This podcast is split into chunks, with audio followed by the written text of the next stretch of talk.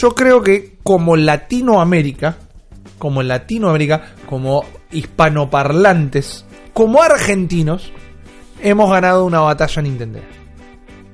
Explícate más. Eh, Nintendo, Sí. Nintendo, una compañía japonesa, no sé si Sí, lo ubican, hacen más o menos los jueguitos. ¿no? Hacían cartas. De algún lado los tengo. ¿Eran, ¿Eran mafiosos? Eran mafiosos, ¿no? Yo tengo entendido que eran mafiosos. ¿En una época fueron mafiosos? Eh, le vendían cartas a los Yakuza. Ah, lo escuché en un podcast. que ¿Lo habla de un cosas de podcast? Nintendo. Ah, mira Sí, vos, sí. mira vos. Eh, Qué, qué entretenido. Pues, Increíble. No, entretenido. no, no, Lo tres chicos. Lo escucharon muchísima gente. Muchísima gente. Debe ser una mina de oro. Sí, definitivamente. No, esos pibes viven en Punta Cana. Ah, todo. es increíble, Eh, increíble. En Cana, de pedo no están.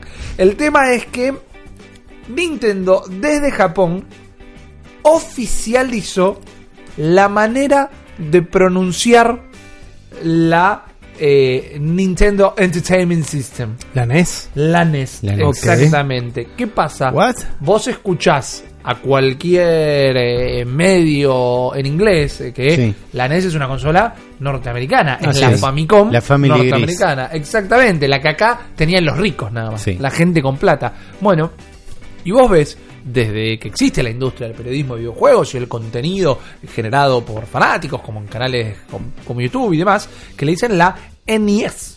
la NES, Nintendo Entertainment NES, System, correcto. yeah, uh, Oh, yeah, Nintendo yeah. dijo, NES. chicos, no. ¿Quién No. de Nintendo? ¿Quién? ¿Quién, quién fue? ¿Quién, quién dijo? Fue el, el edificio, es un transformer que se movilizó y dijo, "Pero en realidad ya te, el Pero no micrófono". fue, eh, ¿cómo se llama? ¿Yuntaro? No, no fue el Junta. No, fue, el Junta. El, el- el- el señor presidente no estaba involucrado. Pero el tema es que desde Japón dijeron, chicos, es la NES. No es NES, no es nada, es NES. Y lo escribieron N-E-S-S. Para... Eh, Como el de Mother. NES. como NES, claro. Y, pero, a ver, ¿por qué NES se llama NES? Por la NES. Lo que pasa es que los yankees lo tomaban como un Una sigla de Nintendo una sigla. Entertainment Correcto, System. Sí. ¿no? Podcast fundamentalista, Nintendero. Ahí está. Pero es NES. NES. Es NES. NES. NES. Como siempre fue para nosotros. NES. Es En realidad nunca NES. fue para nosotros NES. Pero era la Family. Pero ponele, ponele, Sí, ponele sí. que la tomamos como victoria nuestra. Es una victoria Es nuestra. la victoria nuestra. Es una ¿En victoria qué nuestra. otro país del mundo dicen la NES? Ajá. No, en ningún lugar. ¿Cómo le dicen en España? ¿El E NES? Eh, seguramente le digan el, cosa que me, me- me molesta muchísimo, como la gente que dice el tele o la El- gente que decía el la Play. Sega. Yo quería decirle el play. ¿Por De- qué? porque me causaba gracia que sonaba horrible. Ok. ¿Entendés? Como la... Quería ser, tenía quería un gusto, era como- Hay Claro. gulis que quieren ver al mundo arder. Claro, es eso, es exactamente eso. salió. Eh, la oficialización vino por parte del WarioWare, el nuevo juego de 3DS, que vos podés ir eh, destrabando unas slides como premio, que es como un museo. Eh, la Famicom aparece junto a la NES y la descripción eh, dice NES is pronounced NES. O sea que Uy, y eso boludo. viene, no sé quién, quién fue el director directamente de, del, Qué Del controversia. esto va a ofender a un montón de gente. Esto va a ofender a un montón de Esto arm- es peor que el IGN Gate. Sí, se armó una nueva grieta, Uli. Ahí está. Estamos listos para. Estamos del lado correcto, creo yo. Yo siempre supe que estábamos del lado correcto, Sí. Uli. Siempre lo supe. Ok, el tema es que yo creo que como podcast fundamentalista Nintendero que somos, ¿no? Ujú. Eh, es nuestro deber no solo comunicar esto, sino que hacer una bajada de línea para Me encanta. Amo las bajadas de línea. eliminar eh, la pronunciación incorrecta. Estoy totalmente de acuerdo. Estoy totalmente. Ya me puse la bandera. Muy bien. Está eh, la bandera que dice la NES abajo Che Guevara Sí. con un control de family. Muy Así, bien. ahí Ahí, en- yo tengo yo yo tengo una que es el Diego en la etapa gordo del Sí, Diego con el sí. tatuaje del Che Guevara en cuero tirado para atrás con una mano y en la mano tiene el control de la NES. Muy- me encanta. Hermoso. Y es como. ¿Cómo deberíamos llamarlo? Como eh, agrupación militante la NES. Eh, a- ¿Cómo sería? Agrupación. Agrupación Ah, fundamentalista la NES. AMLA. AMLAN. Amlan. La AMLAN. Pero estamos creando una nueva sigla Claro, para eliminar estamos, una esca- sigla. estamos escapando de una sigla. No, no, importa. Yo, yo lo que quiero es que pintar todo el barrio de Palermo que diga agrupación combativa la NES. Ajá. Para ahí ¿Entendés? encontrarle la vuelta para que sea milanesa. Ay, Uli. pero necesitamos una Sí, lo pensé, Ay, lo pensé, era por ahí, era por ahí. La gente se ofendió. Argentina. La gente se ofendió un ¿Te diste montón. cuenta que la, la cabeza de Uli funciona de otra manera? A otro nivel, Fun- está a otro nivel. funciona de otra manera. Mi mujer, mi señora esposa, mandó un mensaje de audio recién diciendo Uli, sos mi favorito. Y te, te lo voy a Ah. pegar. Eh, Estoy re ofendido, siempre pensé que era yo. Mirá, mirá. ¿Ves? Eso pasó. O sea, la gente ama. Este es el sonido de mi corazón partiéndose Claro. en mil pedazos. Ahí es donde me vuelvo, escuchá, porque acá esto es como una especie de, obviamente, de character development, ¿no? Ok. ¿no? Donde Juan se vuelve loco y se va full fundamentalista de la NES, ¿entendés? Entonces me voy ahí a Cuba, donde fabrica la fábrica de Nintendo en Cuba, ¿no? Y armar quilombo Claro. ahí como sindicalista. Acá le decimos la NES, carajo. Claro, exactamente. ¿Eh? Ni, ni, ni, ni un eh, NES menos, el que NES a la mierda. Y tenés que agarrar un. NES, NES, negro, ¿qué NES? NES tu vieja. Y ahí como Claro, ah, tenés que tirar tres tiros adentro de un super scope. Sí. Viste, bajo el super Claro. scope ahí, Sí. tirás tres tiros. Es un quilombo. La gente en Estados Unidos se ofendió muchísimo. Obvio, muchísimo son más boludos, se ofenden por cualquier cosa. Porque dicen, eh, pero las publicidades acá Sí. decían el Kirby Adventures only on NES. Bueno, lo estaba diciendo mal. Claro, Mal, lo estaba se diciendo mal. equivocaron. Cargo. Hasta Kirby se equivoca. Claro, claro. No, que es, es terrible. Es. ¿Cuántos años después? ¿Cuántos años después? uh, si tenemos que hablar del gran desembarco en 1983, sí. Man, fueron 35 años. No, no, no. 35 años de mentiras. 35 años donde todo un continente. Un continente para arriba, ¿no? Los, Sí. los más cabezas de termo. Obvio. Los más cabezas de termo. todo un continente quedando como boludos. Claro. Quedando como boludos. ¿Entendés? Vos, ¿sabés la cantidad de gente en este momento que va a decir, no puedo creer que tuve tantos años conversaciones que decía la NES? Y se lo hablaba, por ejemplo, le dije a Miyamoto NES. Claro. ¿Entendés? Es como, ¿sabes la cantidad de periodistas yanquis que se ven estar agarrando la cabeza y dice, Miyamoto me debe haber mirado rarísimo. Prendiendo fo- Diciendo, ¿qué le pasa a este tarado periodista?" que está diciendo Claro. NES si siempre es NES? Eh, es el secreto mejor guardado, Rippy. Es más, les estalló la vena cuando se dieron cuenta, esto es real, yo lo que les estoy contando es real, dijeron, pará, entonces la SNES se pronuncia SNES. Y claro, Correctamente. salame. O Zetasnes, como le decíamos en el barrio. Les recabió, boludo. Mal. La SNES. Mal, la SNES. Es la SNES y fue y va a ser toda la vida la SNES. Inclusive hay gente que se quiso quejar y dice, ah, entonces no es 3DS, es 3Ds. Y no, maestro, ahí No, sí es una calmate, sola eso es letra. una sigla. El, el 3D sí es una sola sigla. Además es de... eh, Falta una vocal, capo. Claro, papá. No pueden, no pueden, no pueden Te das cuenta, con ¿no? que les Te das rompan el status quo. Te, te das cuenta, ¿no? Te das cuenta de quiénes son los ofendidos. Ah. Los del norte. Sí, Los obvio, del norte. obvio. Escuchame una cosa. Se creen el centro del universo y al final no pueden ni pronunciar NES. No es así, man, no es ¿Eh? así. ¿Eh? ¿Qué inventaste vos? ¿Todo lo bueno en la vida? ¿Eh? Las hamburguesas con, con cheddar. ¿Eh? Panceta. ¿Eh? ¿Qué más inventaste? ¿Inventaste a Sonic? No, ¿Eh? bueno, no. Bueno, Chan, todo lo bueno en la vida, chan. ¿te creíste? Bueno, mirá, mirá cómo la vida se te da vuelta. Horrible. ¿Eh? Escúchame, El- el quédate, con, quédate con tu Disney World, quédate con tu Mickey Mouse, quédate con tu. Ronald McDonald. Yo me quedo con la NES. Obvio, sí señor, sí señor, porque esto es un podcast fundamentalista, nintendero. Qué y gana irme a Disney, la hacemos patria, hacemos patria. 2020, 2020 tenemos que ir a hacer el episodio especial del Cerebro de la Bestia en el parque de, Es verdad. de Nintendo. ¿No? Eso tiene que suceder. Eh, tenemos un Patreon para eso. Patreon.com barra Zona Fantasma TV. Exacto, pongan unos mangos para que de acá a dos años nos podamos ir. Te lo hago fácil. O en el 2020 nos vamos a Japón, donde lo van a abrir para las Olimpiadas. Está bien. Y podemos hacer otros recorridos. Podemos ir al edificio de ¿Quién te dice no podemos hacer una, du- una duquesa? ¿Eh? Ah, Podemos no, meterla, meterla en el mismo año, 2020 el año de la gira. Tenemos que ir a ¿Eh? ver la, World las Tour. diferencias.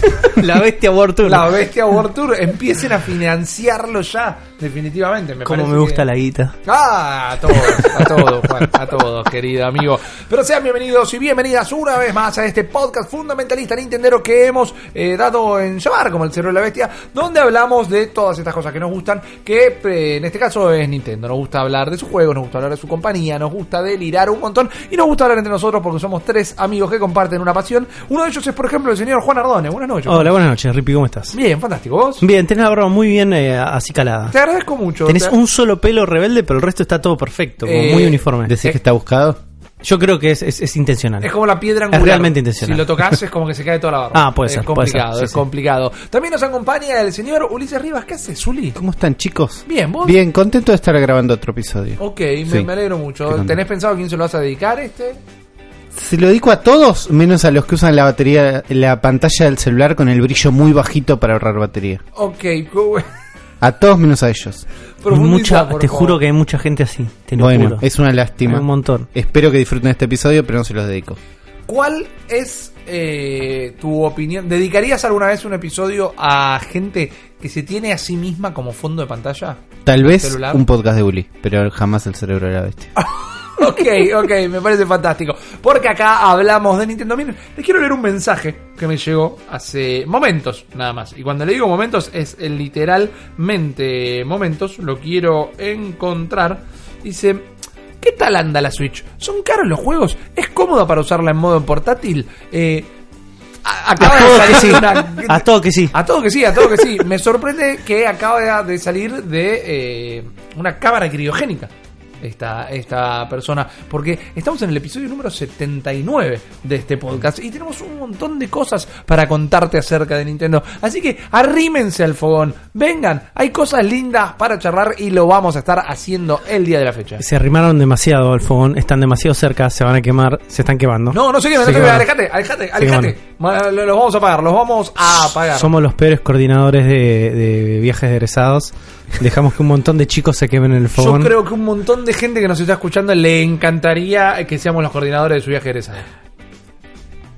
Puede ser. Cuidado. Para mí están confundidos. Guau. Podemos organizar el viaje a Tokio. Eh, escúchame. al eh. parque. Escúchame una cosa. Y vendemos un montón. Sí. Sí, no, Plata, guarda. ahí vemos. ¿no? Y vendemos que nuestro primogénito. Photo opportunity con Uli, ¿viste? ¿No? Es todo. Sarasa, me encanta. Nos me hacemos encanta. bailar así en el avión, el video lo editas vos, después hay un montón de Ya me tenías que hacer Y laburar. bueno, viste, vieja, Ya me tenías que hacer esto es así, es un montón de trabajo, pero nos gusta hacerlo, así que que acomódense, pónganse delante de su televisor, su monitor, su celular, su Smart TV, suban los pies arriba del escritorio, que no se acerque el jefe, preparen los pochoclos y disfruten de un nuevo episodio de El cerebro de la bestia.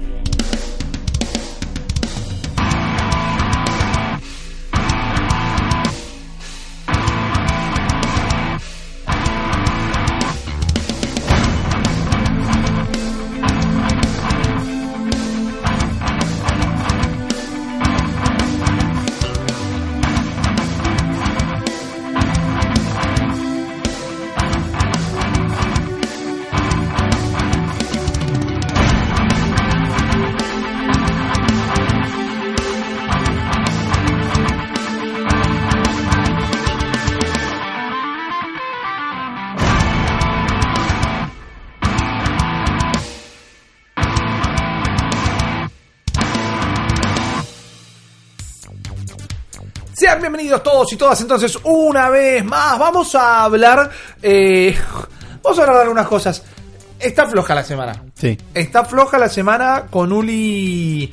eh, augurábamos que puede llegar a ser por la direct que va a haber esta semana, que están guardando toda la carne al asador para eso. Ya vamos a hablar un poquito en breve, pero no hubo grandes acontecimientos, a menos que, a menos que hablemos de algo que suele llamar mucho la atención al fan de Nintendo y es la línea de tiempo de Zelda. Uy, qué bardo. La línea de tiempo de Zelda es un bardo. Me ha costado muchísimo aprenderla. Me ha costado muchísimo entender todos los vericuetos.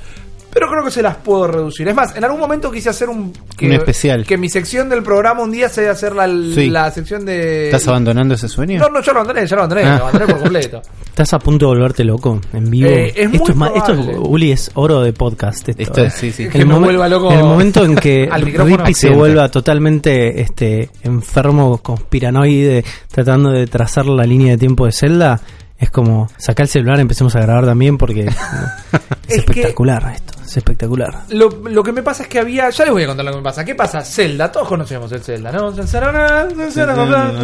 Bueno, fantástico. La línea de tiempo de La Zelda queda oficializada en el año 2011 cuando sale un libro que se llama Hyrule Historia, Sí. publicado en Occidente por Dark Horse, la editorial comiquera. Se puede conseguir fácil. No el acá. tema de Katy Perry. No, no sabía ni que tenía un tema de Katy Perry. Eh, Te lo puedo cantar entero. Cantame dos frases.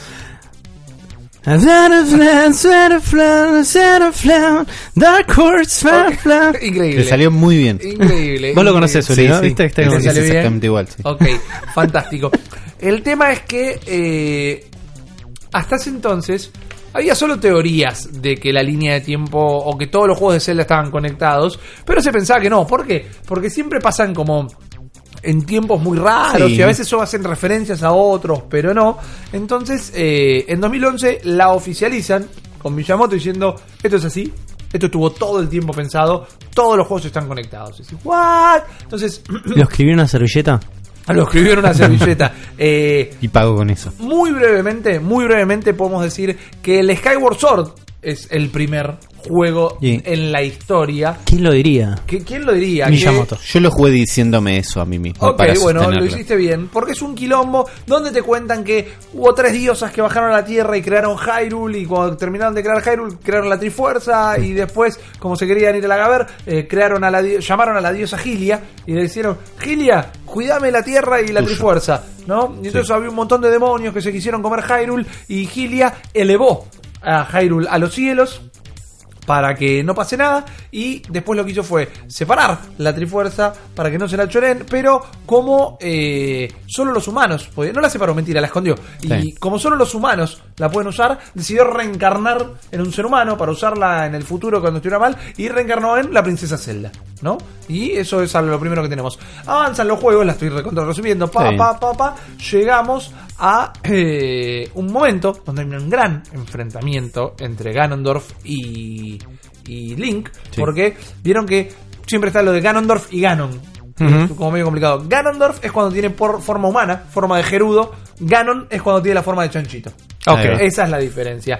Ganondorf es eh, la encarnación de un demonio que se llamaba Demise, que fue el primer enemigo de la princesa Zelda, que cuando lo estaban matando dijeron, "Vol- volveré y seré millones, y cada vez que vos estés yo voy a venir y el mal va a triunfar. Entonces Ganondorf siempre reaparece porque está esta maldición, ¿no? Cuando sucede este gran enfrentamiento en el Ocarina of Time, O sea que inmediatamente después cae Sword, Sword viene Ocarina. no, hay como cinco juegos, va el Force War, hay un montón. Ah, el- haciendo o sea que todos esos jueguitos como intermedios, así como los grandecitos, ponen el Minish Cap, el Force Sword, todo eso están entre medio de estos bueno, juegos. el Minish Cap, si no me equivoco, viene inmediatamente después de del Skyward Sword. Mirá. Que es que con la ayuda de los Minish, que son estos tipitos chiquititos, eh, Link vuelve a derrotar ahora sí a la primera encarnación de Ganondorf. Porque en el primero está Demise. Van pasando los juegos y llegamos a la Ocarina of Time, donde Sí. la línea temporal de Zelda se divide en tres Quilombo. quilombazo. Una es el, el Link adulto, que Sí. es, bueno, termina el Ocarina of Time con Link adulto ganándole a Ganondorf. Sí, todo lo que pasa, pasa después de ese momento. La línea temporal de Link niño, porque eh, cuando lo derrota también, Zelda, a modo de recompensa a Link, lo devuelve a su infancia para que vuelva a tener una vida plena. Claro. Entonces están todas las aventuras que tuvo el Link niño después de ese momento. Y la línea del héroe caído, que es donde Link pierde esa batalla y Ganondorf toma el poder. Ok. Quilombazo hermoso. La línea de héroes caídos es la que más juegos tiene. Que eh, es donde Link pierde. es donde Link pierde, pero después en la próxima encarnación del héroe Claro. eh, vuelve a ganar y así sucesivamente. Porque piensen esto, hay 18 juegos de Zelda y estos juegos tienen 12 Zeldas, 11 Links y 2 Ganons, nada más, que son Ganon y Ganondorf. Que siempre van reencarnando. Es más, en la línea del héroe caído, por ejemplo, ahora lo estoy diciendo y me dan ganas de hacer el especial de nuevo. Pero bueno, vamos rápido. Tranquilo. En la línea del héroe caído está el primer Zelda de todos. El Sí. The Legend of Zelda. Sí. Y eh, eh, el The Adventure of Link, que es el Zelda 2, ¿verdad? Bueno, en esos dos Sí. hay dos celdas al mismo tiempo. Hay una celda que quedó dormida por un encanto, por un hechizo del juego anterior. y hay otra celda que está despierta. Eso es el. The Legend of Zelda, Sí. el primero de todos. Sí. Cuando vos lo terminás, el primero de todos, Sí. te enterás recién ahí que la celda del juego anterior estaba dormida Cronológicamente anterior. cronológicamente anterior. y la vas a despertar. Es todo un quilombazo. Eh, la línea del Link niño tiene eh, inmediatamente el Majora's Mask Sí. porque es una continuación directa. Y por ejemplo, en la línea de Link adulto tenés a eh, el eh, que va a ser el barquito, Wind Eh, Waker. Wind Waker. Decís, Pero para, ¿Pero Wind Waker no es niño? ¿Ves? claro. Es que cada juego es un Link distinto, es una nueva encarnación de Link. Claro. En Wind Waker es un Link niño, pero es una generación después Claro. del Link adulto. O sea, de van reencarnando. Siempre Van están reencarnando. separados por mil años. Claro, más menos ¿por qué dos. hay una, una celda de más? Porque hay un momento que hay dos celdas al mismo tiempo. Ahí va. ¿Y por qué son 11 eh, links, Links. cuando son 18 juegos? Porque a veces sí hay una continuidad. De Ocarina of Time a Majora's Mask Es el mismo. es el mismo link. Y eso sucede de eh, Wind Waker a el eh, Spirit Tracks. Sí. Es el mismo también. Ah, mira. Por ejemplo. ¿Y hay alguna ¿Y dónde entraría Link to the Past en esta ecuación? Al Link to the Past está en la línea original, si no me equivoco, que se lo conoce como la era de la creación. Sí. Que es desde que se creó el mundo hasta que se dividió el tiempo. Aprovechen de paso acá, si quieren pongan en los comentarios a ver si quieren el especial con toda la línea explicada, que es un poco más compleja, porque la noticia, yo les dije, es, eh, si no lo dije, lo digo ahora, falta un juego en todas estas líneas. Sí, el Breath of the Wild. El Breath of the ¿Qué Wild. Entonces, ¿qué pasó? Por ejemplo, Game Theorist, un creador de contenido que MadPack, yo lo MadPack. admiro muchísimo, MadPack, eh, él hizo un video y la puso en la línea del héroe caído, por ejemplo. Y hay muchos detractores que dicen, no, esto no es así. Y me, interes- me interioricé muchísimo en este tema, al punto de volverme loco y tener anotadas las cosas. Hermoso. Porque lo que planteaban es que hay algo que se llama Dragon Break. ¿Qué es el Dragon Break? El Dragon Break es algo que Suena un viene. superpoder. No, el Dragon Break viene de la saga The Elder Scrolls, que también tienen distintas líneas temporales por momentos. Y el Dragon Break, imaginen las líneas temporales como un tenedor, ¿no? Viene el tiempo normal y se divide en tres puntas. Ahí, ahí, el Dragon costaba. Break es algo que atraviesa transversalmente las tres puntas. Pasa en las tres líneas de tiempo Al mismo tiempo. al mismo tiempo. Un- Está bien. ¿Ok? ¿No? Y eh, los detractores de Mad Pack decían que en Zelda había un Dragon Break. Bueno, Nintendo lo acaba de oficializar esto. Miyamoto y Aonuma eh, lo acaban de oficializar esto. ¿Dónde sucede Breath of the Wild? Lo primero que les puedo decir es que sucede después de todos los otros juegos. Que si jugaron Breath of the Wild tiene sentido, porque Sí. en Breath of the Wild aparecen eh, objetos de todos los juegos sí. anteriores, Sí. referencias de los juegos La anteriores Majora Mask. la Majora's Mask. eh, la primera memoria que recolectamos, eh, Zelda está dando un versito y dice. eh, desde la ciudad en los cielos hasta el mundo. ¿Cómo? ¿Qué dice? Está cantando un tema de Half. Ok, Zelda. Dice eh, de las tierras inundadas y toda la bola, entonces Sí. lo incluye. Sucede después de todo. Pero, Pero. pero, es una cuarta línea temporal. What? Y lo dejaron ahí. Entonces, este tenedor tiene una cuarta patita ahora. Sí. Y Breath of the Wild arranca en la cosa. O sea que técnicamente esto sucede después de Ocarina of Time. Tiene sentido, por más que en este juego la Ocarina no está. ¿eh? Pero necesitamos saber cuál es el factor que hizo que el tiempo se fraccionara en una cuarta posición. Y no lo explicaron los hijos de puta. Yo tengo una teoría, defini- una teoría definitiva. De esto es lo que para hablar. explicar Claro. todo lo que pasa en el universo de Zelda. En el, en el macro universo de Zelda. Sí. Nintendo no tiene ni idea y está inventando todo al momento. Todo el tiempo, Todo en el 100%. momento. Todo en el momento. No tiene ni idea de lo que está haciendo y tira fruta. Es eso. A menos que A menos que. A menos que. eh, ya se dijo, hay que ver si lo cumplen, pero ya se dijo que la continuación. Breath of the Wild iba a continuar directamente. Sí. Iba a tener una secuela que iba a continuar directamente. Ahí puede llegar a estar la clave. Ahí puede llegar a estar la clave de cómo se rompe eh, esta línea de tiempo. Es rarísimo que hayan ido por una cuarta línea de tiempo, porque hicieron un montón de quilombo para explicarla en ese libro, cómo es que estaba compuesta. por más que siempre voy a ser de los que opinan que está atada con alambres, es muy caprichoso. No, no me suena aleatorio abrir una cuarta línea de tiempo. Eh, también está la teoría que lo que van a hacer no solo sacar Breath of the Wild 2, sino Hyrule Historia 2, ¿entendés? Donde te hacen toda la línea de tiempo de vuelta y te lo vas a tener que comprar. Ah, pero para vendértelo, para venderlo, para venderle cualquier cosa a un fanático de Nintendo, decís, mira, es el mismo libro, pero la, la parte de la línea de tiempo, que es una sola página, tiene una linita de más. Y se lo vendés de nuevo. Te entiendo que para meter, tienen todos los juegos. Uy, Sí. tenemos un montón de juegos. ¿Cómo armamos la línea temporal? Y la única forma de que entre es hacer tres líneas de tiempo. ¿no? Claro. Entonces, trazan esta historia maravillosa. Ahora, cuando haces una cuarta para meter el nuevo que agregaste, es porque estás inventando. Ah, bueno, a ver, técnicamente todo es un invento. Todo Viene un de la imaginación de Sí. alguien. Eh, me- me hiela la sangre. Me, me pone triste ver cómo eh, se, se ponen en contra de esto. Como. No, no, no, ¿sabes qué me pasa a mí puntualmente? Justa, eh, es.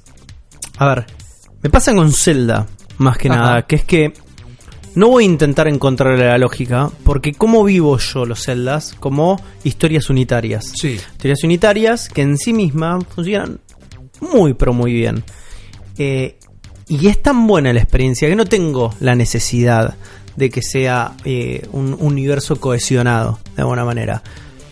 Me siento tan bien con lo que me están dando. O sea, es una experiencia tan grata que no hace falta todo lo demás. Digo, por ejemplo, lo que, lo que me pasa mucho a mí es que cuando empiezo a conectar puntos de más es porque por ahí algo, algo me faltaba en la experiencia. La experiencia de Zelda es tan completa, tan redonda, tan gratificante que no me hace falta todo lo más. Por lo menos así lo veo yo. También me pasa, por ejemplo, en casos eh, opuestos, donde parte de la experiencia es toda, toda esta zaraza, Sí. ¿no? Como me pasaba con el Metal Gear Solid de Phantom Pain, Claro. donde completas un montón porque es un juego que exige de vos que completes, que llenes los espacios vacíos, ¿no? De alguna manera. Más allá de que el juego no está entero, ¿no? Pero hay mucho desafío a vos mismo, al jugador, para completar esos espacios y es parte de la experiencia. Zelda no tiene ese planteo en ningún momento de manera formal. No, es verdad. Entonces, no hay una necesidad para mí de eso. No. Si la gente disfruta haciendo eso, que la pase bien. Ahora, yo lo que siento en estos casos es que la gente no disfruta eso. La gente Bueno. necesita, explícamelo, me muero, explícamelo. Ah, ¿Sabes bueno. Yo me imagino que en cualquier momento cae un chabón a Nintendo con un arma, ¿entendés? Se pone el arma en la cabeza, es, eh, decime bien la línea de tiempo de Zelda, me pega un tiro, ¿entendés? Es como, a alguien le va a pasar eso. No podés jugar Nintendo así con la gente. La gente es frágil. Pero la línea gente de está muy tiempo- enferma. La línea de tiempo de Zelda se inventa a pedido de los fanáticos. Sí, Claro, obvio, Los sí, fanáticos obvio. decían, che, necesito Obvio. entenderlo. Sí, necesito sí, sí. entenderlo, no puede ser que no estén unificadas. Lo pueden decir ustedes en los comentarios de YouTube, de Mantener, de iVoox, de, no, no, no de iTunes, porque en iTunes no se puede. Pero cuéntenos eh, cómo disfrutan ustedes la experiencia, cómo necesitan, por ejemplo, porque es algo muy occidental también esto. Para, ¿cuál Tener es el que- 1 y cuál es el 2? Claro. Que es, el, ¿Es canon o no es canon esto? Exactamente, exactamente. ¿Qué pasa? ¿Sabes que me parece no es tan occidental eso? ¿Vos decís? No, sí. No, ¿Vos no, no seguiste nunca la saga eh, hack.sign o hack.coso que eran los juegos de PlayStation? La conozco, no, Bueno. no, no, no la seguí asiduamente. Man, alto canon. ¿Entendés? Es como hay una enfermedad ahí adentro tratando de hilar. ¿Viste cómo, cómo son las líneas de tiempo? Sí. ¿Qué episodio vino antes que el otro? ¿Cómo se relacionan los personajes? ¿En qué momento del personaje estábamos? ¿Pero eso lo inventaron los fans o la gente que lo hizo? No, la gente que lo hizo, digo, Ah. los- la gente que lo hizo más los fans completando Claro. las cosas. O sea, creo que es algo del ser humano, eso, la necesidad de, de completar cosas. Em, en menor- lo que sí puedo eh, identificar como una.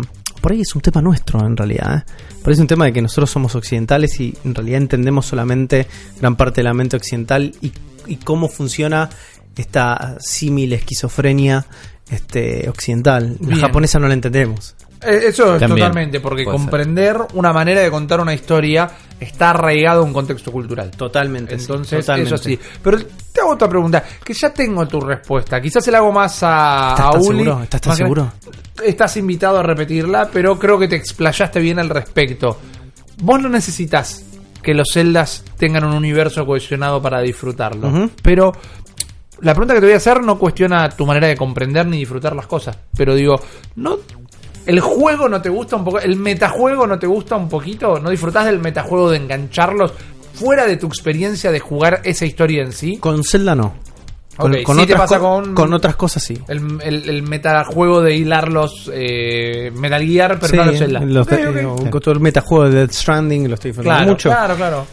Esto con el Zelda no, no, no me hace falta, es como o no me engancho con el meta con, con el ¿es metajuego la palabra? Sí. Es un metajuego en realidad, no estamos hablando del metajuego del juego, Sí. sino del metajuego de los juegos por afuera del juego. Le podríamos decir como hiperjuego. Ok, Como para decirle dale, que estamos me por gusta, fuera. sí. me gusta, me gusta. Patente pendiente. Mira, estamos acuñando términos, boludo, como si fuéramos Bueno, pero académicos. si el hipermito es la mezcla de todas las religiones, podemos Claro, decir que el el- hiperjuego sí, es... Está bien. Ok, vos en general y en Me- Zelda, ¿cómo lo vivís, Uli? Me gusta siempre y cuando ellos hayan pateado la pelota. Ellos, digo, los creadores. Me gusta mucho la idea de creador y de autor. Y no me gusta cuando se mete alguien que no era. Ok. De ahí. Entonces, bueno, esto viene directo de Aonuma. sí, pero viene en respuesta a Entiendo. algo que empezó. No. Los fans querían armar todo. Entonces ellos me parece que tienen muchos huevos en decir, chicos, dejen de decir giladas. Esta es la historia de tiempo. Claro. Esta es la línea de tiempo. Claro. Pero me parece que de los juegos no partía esta necesidad. Entiendo, En entiendo. los juegos era como existimos, Claro. bancátela y me gusta esa- ese planteo. Fantástico. Tengo otra que es eh, la, la línea de tiempo de un juego que jamás pensaron que necesitaba una línea de tiempo. Me gusta. Que la, la línea de tiempo de Pokémon. Porque eh, lo- los Pokémon en algún momento contaron una historia de... No, no en el juego en sí, no, no lo jugabas vos, pero hay un dios Pokémon. Hay un dios Pokémon que es Arceus, que creó a todos los Pokémon. Entonces de ahí parte una línea de tiempo de el, el mundo, la historia del Claro. universo Pokémon. Se la dejo también tal vez para, Ah, para otro guardámelo episodio. para un especial, por favor. Dale, dale, dale. Preparo Guardámelo esa primero. Igual cuéntenos en los comentarios qué es lo que quieren escuchar. Y hablemos de cosas más eh, accesibles de Pokémon, por ejemplo. Sí. Bueno, en 2016, julio de 2016 sale Pokémon Go Sí. y nosotros queremos que hagan una sola cosa, Sí. atrapar Pokémon. Pero la segunda cosa más importante era déjame pelear con Rippy, déjame pelear con Juan, quiero que mis Pokémon peleen entre sí con total consentimiento y sin obligar a ningún Pokémon a pelear. Claro. Bueno, parece que estamos un poco más cerca, ¿no? Ok, Pokémon ¿cuánto Go. más cerca? Eh, espero que pronto. Tal vez este año, ojalá. Ok, ¿de dónde Es- viene es- esta información? Porque en una entrevista con la publicación Gram, la cabeza de marketing de Niantic, ¿no? Ann Beutenmüller, Ann. Ann, Claro. para los amigos, eh, bueno, está dando una entrevista y le dice, ¿qué onda? ¿En qué están trabajando? ¿Qué es lo que se viene? Y dice, mira, ahora estamos trabajando en el modo PvP, player versus player, todo lo que queremos, eh, que va a aparecer pronto. Además estamos trabajando en mejorar el resto de las features que ya están en el juego, como eh, interactuar con tus amigos, intercambiar Pokémon, que era lo que vimos, que es lo último que se agregó. Dice, pero estamos constantemente mejorando las cosas y espero que lo próximo grande para antes de fin de año sea el modo PvP. Entonces todo está cargado de un montón de por ahí, espero tal vez fin de año como una fecha en... Sí, igual no creo, a nivel, a nivel personal, no creo que lo tirás así tan, No, tan no. al aire si no lo tenés sabiendo que, realmente es, planeado. sabiendo que es algo que está recontra pedido y que es lo que mucha gente quiere y es como tiene que estar, es algo que no puedes nombrar al aire porque Claro. sí. Entonces, es- estoy seguro que están trabajando en eso, que lo tienen casi listo, pero no hay ni una fecha ni un nada. Ahora, es probable que lo digan así como, bueno, sí, lo estaba elaborando y no lo oficialicen porque si a fin de año no llegan, no funciona bien, lo patean un toque más. Sí. Fantástico, era lo que estamos esperando. ¿Cómo lo imaginan? ¿Cómo imaginan que puede llegar a funcionar este PvP? A ver, las peleas en este momento, que las tenés contra gimnasios, Sí. ¿no? Contra un Pokémon que ya está ahí, ataca automáticamente, no están buenísimas. No, responden a una necesidad de simplicidad Claro. de algo contra una máquina. Es lo mismo que pegarle un poste. Sí. Una, o una punching ball. Claro.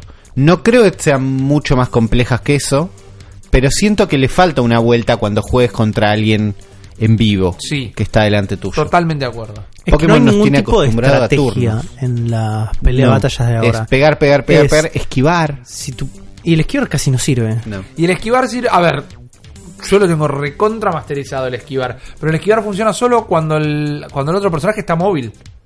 Porque Y- la máquina no esquiva nunca. Y funciona solamente cuando, o certeramente cuando es un ataque de carga. Claro. Cuando es un ataque que puedes predecir. Sí. Eh, es un embole en combate en Pokémon Go. Es un Y a embole. mí no me gusta. No tiene ningún tipo de desafío, no hay una inteligencia atrás. Divertido Es- no es. tu Pokémon tiene mejores stats o tiene una, no sé, un atributo por sobre encima del que está ahí, va a ganar. Listo. Sí. Listo. Claro. Es muy Sí. simple, es más no, no es más simple que eso. El tapping, de hecho, te lo se lo podrían ahorrar. Digo, si Podría no está, ser- podrían ser automáticas las peleas. Sí, podrían ser automáticas. Sí. Entonces, para un PvP de Pokémon Go, van a tener que ponerse las pilas. Van a tener que ponerle un poco de cabeza y cambiar la dinámica de cómo se dan los combates. Eh, a ver, no es tan difícil ponerme tres opciones de ataque y se acabó. ¿Entendés? Claro, para mí hay que ir al RPG clásico. Tres Ten- opciones de tener, ataque. tener más. Porque ahora los Pokémon tienen dos ataques. Correcto. Uno estándar normal y uno especial. cargado, claro. Habría que meter ataques nuevos. Méteme y ataque elegir nuevo. Por ahí cuál con es. dos estás, ¿entendés? Pero la estrategia se da en eh, esos ataques, el cambio de Pokémones. La verdad deberían sacar la posibilidad de por curarlos mid-fight. ¿Puedes No si en fight no, ahora? No, en los gimnasios, en las incursiones En las- creo que sí, pero una vez que perdiste, sin salir de la incursión, cuando te vas a elegir el otro Pokémon Claro. lo puedes curar. En los gimnasios regulares Perfecto. te diría que no.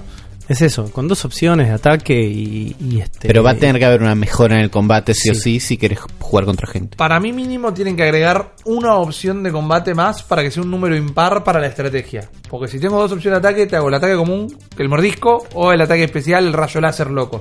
Claro. Y entonces medio como que te tiro el más fuerte hasta que se me acaban los PP de última y después te tiro el otro. Si metes Pero otra- profundidad.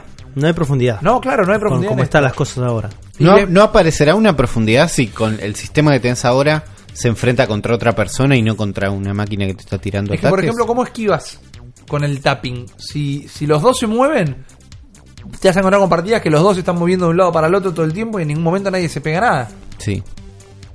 No sé cómo va a funcionar. Por eso, Pues sí, podés esquivar, pero vos girás alrededor de un Pokémon. a menos que sea por turnos, pero como está ahora, tu turno vos elegís y es el sistema más básico de Algo, RPG algo que puede pasar, y es un bajón, y espero Sí. que no, pero puede pasar, es yo quiero pelear contra Rippy, Sí. pero Rippy justo se está bañando, no importa, son asimétricas, Asimétricas, las peleas. Y es como pelear contra un gimnasio, pero peleo contra tu Pokémon. Ok, lo, ve lo re veo pasando. No me gusta, No me gusta, pero es la manera. Porque lo que tiene. Pokémon Go es un juego que tiene un factor social muy grande. Que funciona. La gente que se junta y sale a jugar. Lo he hecho con Juan. Lo veo cuando salgo de la radio. Porque el Teatro Borde es un gimnasio. Yo salgo ahí y veo gente eh, jugando, junta Claro. en un grupito. Se, se acerca mucho la gente por algún motivo. Pero bueno, si hay cariño. Para que el Bluetooth y el. Wi-Fi llegue más fácil. Claro, pero pero no. Entonces, jugar asimétrico le quita ese factor social. Sí. Ah, Yo quiero esa publicidad inventada que viene alguien y se me acerca y saca el celular y nos ponemos a pelear ahí. Por eso yo he pensado otra mecánica que es la de la plata. Cuando en cualquier Pokémon, cuando vos perdés una, cuando el- ganás una batalla, el otro entrenador te da guita. Sí. Y estaría bueno, hay que Stardust. o inventar. Bueno, Stardust o las mismas monedas. Sí. Pero las monedas que me das vos por haberte ganado se restan de tus monedas. Claro. pero Entonces le mete un picante de Eso. alguna manera. Va a morir gente. Rick. tal vez demasiado Va a picante morir porque vos podés poner plata, billete. Para mí hay que. Claro, porque vos podés comprar monedas con eso. Reales. Entonces con el Stardust es una economía. El Stardust mucho es más una economía interna del juego que... Exactamente. Para mí lo de lo asimétrico es la manera más fácil de hacerlo. Pero ¿qué tal si eh, mantenemos los dos ataques y el esquivar? Que el esquivar Sí. sería un tercer movimiento, ponele. Y lo haces por turnos. O sea, tenemos muñequitos acá arriba de la mesa. Es eh, el turno... Filmalo, Uli, filmalo. Eh, ahí está. A ver. Dale, vamos a hacer, vamos a hacer esto así queda para la posteridad. Me parece... Me parece... Después perfecto. le decimos a Sergio que lo ponga y se olvida. Dale. No, no putea. No, va a pasar, puede pasar. ¿No? Este. Soy yo, este es Zuli, porque es rubio. Es mi turno. Yo elijo si atacar o esquivar. Claro. ¿No? Entonces etico, elijo atacar. Sí. En tu turno, vos elegís esquivar. O sea que no me vas a atacar. Pero como yo había elegido atacar, Sí. vas a haber esquivado mi ataque. Está bien. Entonces, si vos elegís atacar en el próximo y yo elijo atacar, bueno, vos vas a hacer daño y yo te voy a hacer daño y eventualmente uno va a perder primero. Claro. Es la forma más básica de ataque Es por turnos. Piedra, papel o tijera, que ya Pokémon es piedra, papel o tijera, Claro, mucho claro, más simplificado. hiper simplificado. Son maneras como lo veo suceder. Son formas como lo veo suceder esto. ¿Es la manera más atractiva? No. Creo que Pokémon Go tiene que tener eh, un PvP. Sí. Sí, Sobre todo, no te digo apuralo, pero digo, este año es el año donde Pokémon Go renació. Hizo todo bien. Porque Sí. no renació para nosotros nada más. La gente lo está jugando un montón. Sí. Eh, hablamos con los chicos de Nidos Pokémon Go este año, por ejemplo, y nos demostraron, salieron bien las juntadas afuera en el exterior. Claro. Eh, los Pokémon Fest. ¿son? Sí, el nuevo Pokémon Fest salió mejor que el del año pasado. Entonces yo creo que esto puede llegar a romperla toda realmente. Además ya hablamos que están haciendo como 10 millones de dólares por mes, una cosa Sí. así. Eh, Qué hermoso, qué cosa linda. la guita, la teca, una arriba de la otra. Así que espero que la hagan bien. En el peor de los casos han demostrado que pueden mejorar sus errores. Sí. Estaría bueno que salga bien de, de una. Lo que estaría bueno que salga bien de una es uno de nuestros juegos favoritos que finalmente llega a la Switch. Esto se va a denominar durante acá hasta los anales de la historia como la panquequeada más grande del año. What?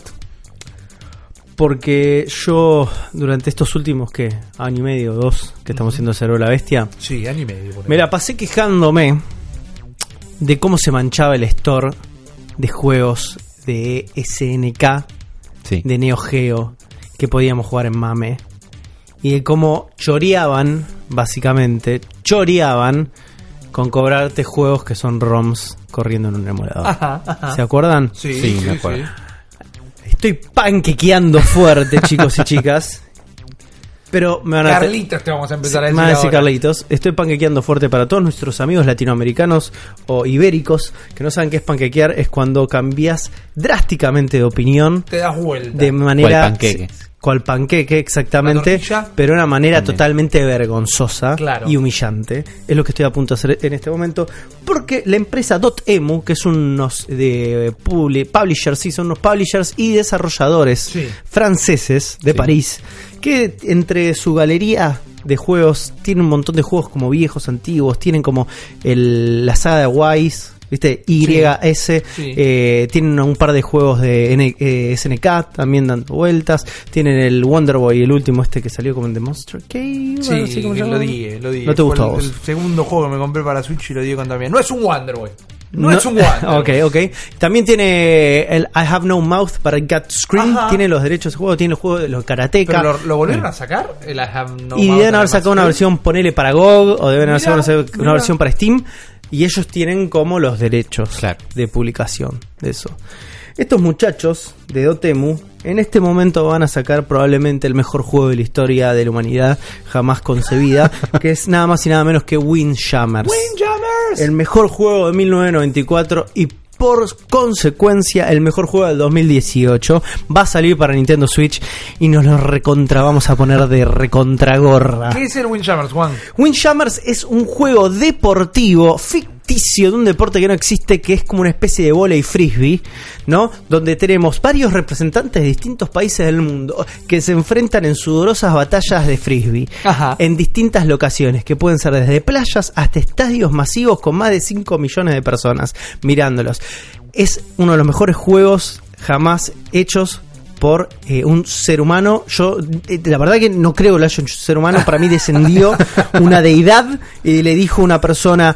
Salí, correte del teclado, lo programo yo esto, maestro. Y se puso, este juego es uno de mis juegos favoritos, es una masa y es uno de los juegos que hemos jugado, creo que los juegos que más hemos competido Sí. entre nosotros con Rippy, Sí, sí, sí. este, jugando en emuladores.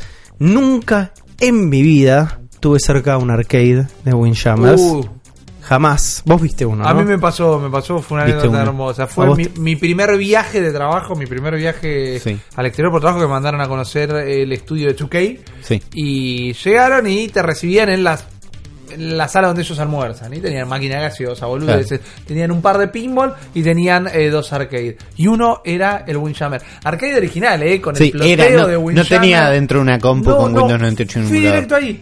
Bueno, mirá, vamos a ver el nuevo Borderlands. Eh, sí, sí, Windjammer. Eh, increíble, increíble, hermoso. Una linda experiencia. Este juego ya salió este año, creo, en otras plataformas. Iba En a Play 4 está En definitivamente. Play 4 estaba, entonces no es que es algo novedoso de que hayan hecho un revival. Y básicamente es la misma versión que tenemos corriendo en Mame, pero, pero con la particularidad que vamos a tener un modo online, muchachos. Esa. Entonces, Uli desde su Switch, Rippy desde su Switch y yo, y yo desde mi Switch vamos a poder jugar entre nosotros Sí. al Windjammers. Me estoy volviendo loco, boludo. No, es hermoso. Me estoy volviendo loco. ¿Entendés? Porque antes teníamos, si queríamos jugar online, tenías que meter un cailera, ¿viste? Tenías que hacer. PlayStation ya lo debe tener también eso. Pero yo no tengo una PlayStation. Yo tengo una Switch, que es la mejor consola del 2018. Y vamos a estar jugándolo y. y no, no, no, no, no, no, no, no caigo. Uli iba a dejar el Está Fortnite. volviendo Sí. loco. No, man, ¿Lo vas estás a- viendo? Sí, sí. Sí, ¿No lo conocías? ¿No lo conocías? No conocía. Uli, boludo, por favor, man. es increíble. Salió acompañado de un spot muy divertido, muy este eh, consciente de sí mismo, Sí. de un humor, planteando justamente el lanzamiento de este juego, donde tenemos una parejita ahí jugando, más o menos a Windjammers, y aparecen anunciantes en pantalla, y uno Correcto. disfrazado de- como si fuera un personaje de Windjammers, y se ríen mucho, hacen muchos chistes autorreferenciales sobre el hecho de que está saliendo un juego de 1994 en el 2018. En teoría va a salir este año, todavía no hay precio, todavía no hay fecha de lanzamiento, pero ya, ya, ya- se- boludo, me está picando la piel. No, no, me está no, picando lo la piel. quiero ya, lo quiero ya definitivamente. Vos sabés que, bueno, con Juan tuvimos muchos planes alrededor del Windjammers en algún momento de nuestra vida. planes que seguimos teniendo, pero no vamos a hacerlos explícitos en este momento. Porque en algún momento por ahí viene un financista loco y lo hacemos. boludo. Exactamente. Pero más allá de ese plan que tenemos, a mí me encantaría transformarlo en un deporte real. Digo, hay campeonatos de Quidditch donde la gente Existe- juega al handball con eh, escobas entre las Existe gambas. un deporte que se llama Ultimate Frisbee, Sí. que es una especie de fútbol americano con Correcto. frisbee, pero no es Windjammers, boludo. Claro. El Windjammers es un tenis, básicamente, es Sí. un volei. O sea, vos tenés que atajar Es un tejo, sí, es un tejo. y haces goles pegando en la pared que está atrás de tu Claro, exactamente. Entonces vos con tu frisbee tenés que tirarlo para que entre en, en el, ar- Claro. en el Es un arco del otro. Red de playa.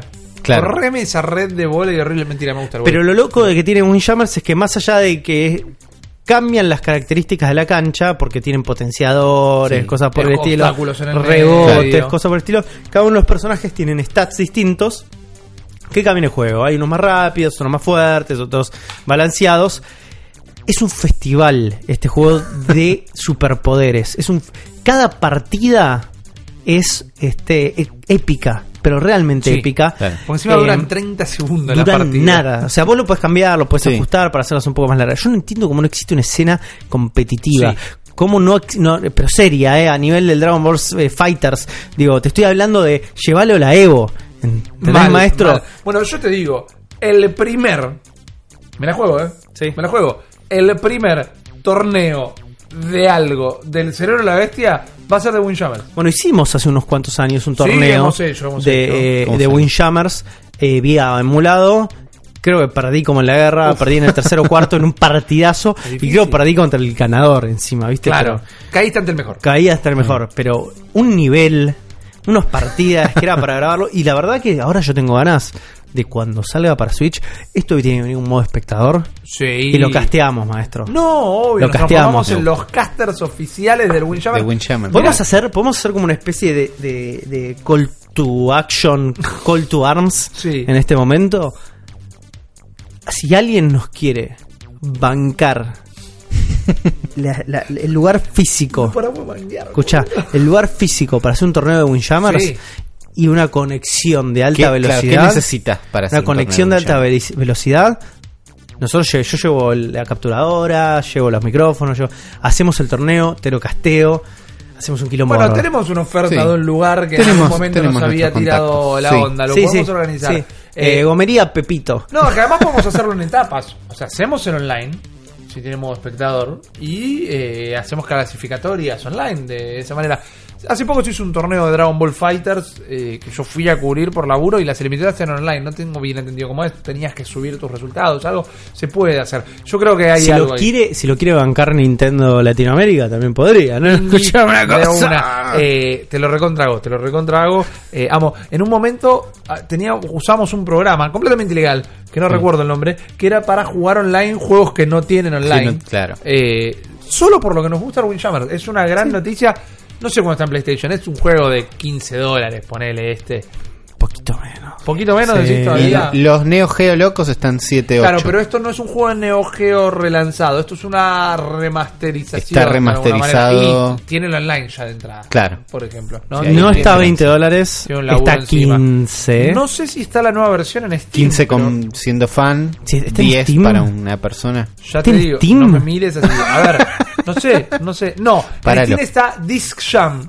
Que Claro, fue una sí, sí. copia que hicieron Sí, hace sí. un par de años. Creo que está en Switch el Disc Jam. ¿o no? Sí, Está estaba en Switch. también, Disc Jam. Mirá, ah, primero, Flying Power Disc es aparentemente el sitio oficial de Windjammer. hay torneo, hay escena competitiva. Vamos, carajo. De oficial, eh, mirá, mil dólares es el premio del tercer tor- del 33 eh, torneo oficial y 14 dólares. Pero se juega en PlayStation por ahora. La escena competitiva está jugando en PlayStation. Pero bueno, si sale 14 dólares va a salir 14 dólares en Switch. Seguramente. 20 quizá también porque hay algunos precios corridos, pero Sí, 15 dolarucos. Dale, dale, dale. 15. pónganselo, pónganselo encima. Hay eh. que ahorrar moneditas doradas. Adjudíquenselo Ah, boludo, porque, qué juegazo de la porque contra está NASA. buenísimo. ¿Sabes qué está bueno también? ¿Qué está bueno, Un juego que estuve jugando yo. ¿En serio? Sí, sí, les voy a hacer una de nuestras reviews de la bestia. Qué lindo. En este caso no es un indie.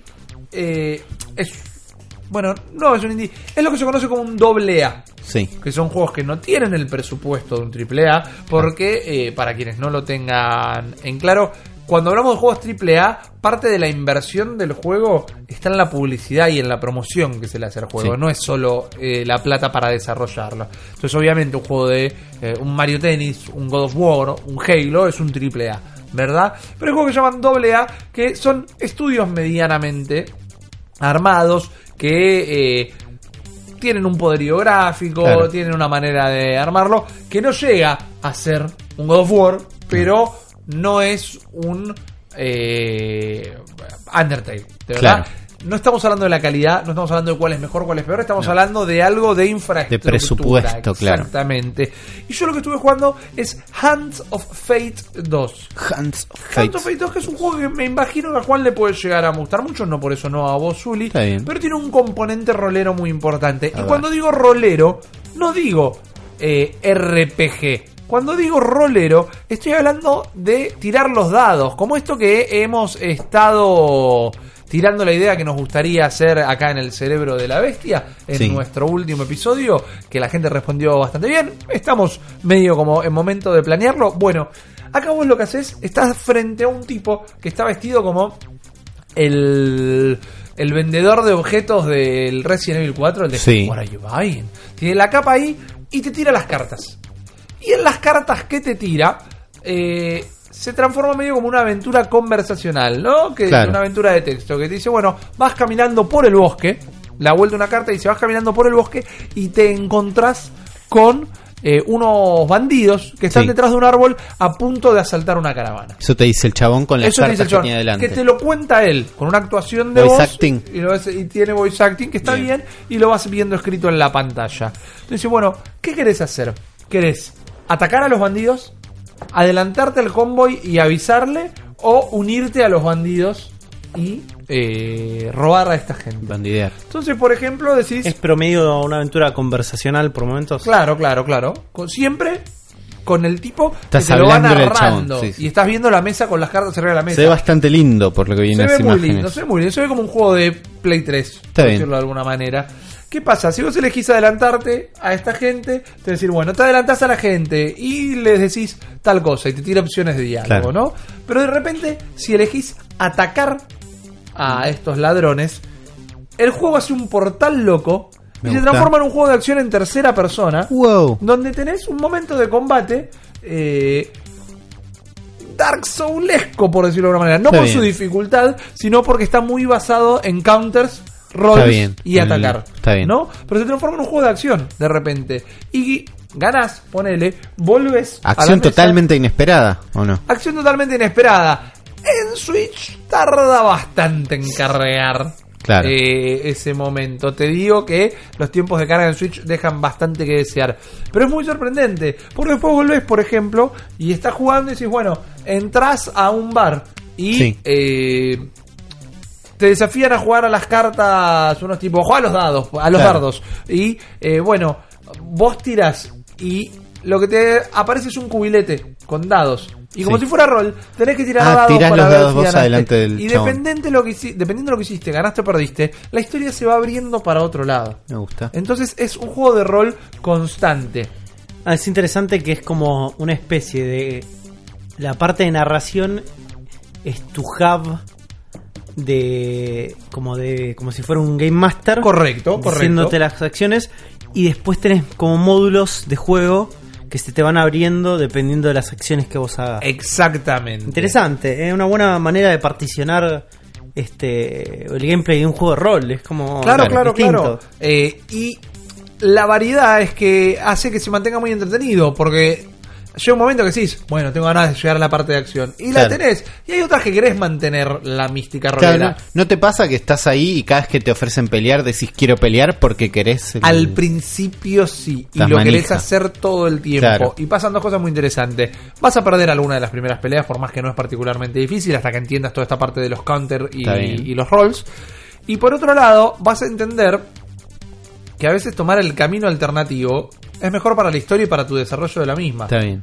La violencia no es siempre la mejor Y te- opción. queda claro, se- te tienta no pelear en un momento. Exacto, pero es prueba y error. Porque, por ejemplo, la primera partida lo podemos llegar como el primer nivel. eh, lo vas a tener que jugar un par de veces. Sí. Porque cuando vos llegas al final de un tramo, te ganas alguna carta además. Que esa carta es un arma, por ejemplo. Entonces, si la pones en tu mazo, cuando llegues a la parte de acción, vas a tener eh, un arma nueva. Cuando para estás hablando con el chabón tenés un ma- una mano El tipo de te cartas. tira las cartas, pero el mazo es tuyo. Entonces, las cartas que ganas, si elegís ponerlas en el mazo, cuando el tipo te las Ahí va. tira, si había una carta de arma, Claro. vas a tener en los momentos de Vos, acción vos esa no tenés carta. una mano y elegís cartas. No, claro. Pero sí puedes poner en tu mazo. Y puedes poner un acompañante, por ejemplo. Entonces, cuando vas a las peleas, Podés. vas a tener ese acompañante peleando. Y en las partes narradas, eh, influye también Claro. ese tipo. Pero digo, el juego al principio es bastante repetitivo por el lado de que como no tenés muchas cartas, porque las cartas son los caminos a tomar también, vas a repetir las acciones, vas a encontrarte de nuevo con los bandidos que están a punto de asaltar el convoy, vas a entrar de nuevo a ese bar a jugar a los dados, a los dardos, perdón, eh, pero a medida que vas avanzando, vas ganando más cartas y cuando ganas más cartas, la historia se hace más diversa. Entonces, por ejemplo, yo llevaba niveles donde tirás 20 cartas. Y en esas 20 cartas, sí, caes en lugares comunes, caes con los bandidos y todo, pero dependiendo la opción que tomes, ir a pelear, escaparte, ir a avisarle a la gente, vas a poder tomar otros caminos. Entonces es un juego de rol donde vos no solo utilizás la imaginación Sí. y por momentos tenés combate, sino que eh, literalmente te armás tu propia historia eh, con elementos de la historia que vas destrabando. Claro. Tiene muchísimo, muchísimo valor de rejugabilidad, realmente, porque podés tener tres, cuatro variantes para cada decisión que tomes. Entonces tenés que hacer 20 por 3, te da un número enorme, Sí. 60. 60 o bueno, más. tenés 60 variantes de cómo hacer un nivel, Claro. por ejemplo. Eh, Cortitas, limitadas, pero eh, suma mucho. Y esos momentos de tirar el dado, te lo hace- a veces tenés que tirar una ruleta y pararla en el momento exacto, a veces tenés que parar un péndulo. Ah, hay variantes ahí también. Contándolo, yo no sé cómo verán ustedes, eh, ya irán a, ido a buscar imágenes en sus Sí. casas y demás, cómo suena que es un videojuego, pero donde lo único que tenés es una persona que te está contando algo. Porque decís, bueno, pero si es un videojuego, que todo sea la Contalo, aventura. claro. Claro, Sí. que sea un juego de Bioware, que tenga las secciones, pero que lo pueda ver. Sin embargo, es, es encantador. Está bien Tiene hecho. cierto encanto. Hay un problema en Switch que son los tiempos de carga y eh, el texto escrito Es en modo chiquito. portátil queda muy chico y es un juego ideal. Eso te iba a preguntar, ¿cómo lo jugaste o dónde pi- pinta portátil? Mira, te voy a ser sincero, no me acuerdo cuándo fue la última vez que usé la consola doqueada. Está bien, Y lo más probable es que haya sido para jugar Fortnite. claro. Que de todos modos juego un montón de Fortnite en modo portátil. Sí. Pero a veces la doqueo porque quiero tener la ventaja de yo la tengo conectada por cable. Claro, Y cable. pongo el Pro Controller con cable también para sí. tener como algunas ventajas de input lag, ¿no? Eh, pero el texto queda muy chiquito. Yo manejo inglés, no, me- Sí. no, no es un problema.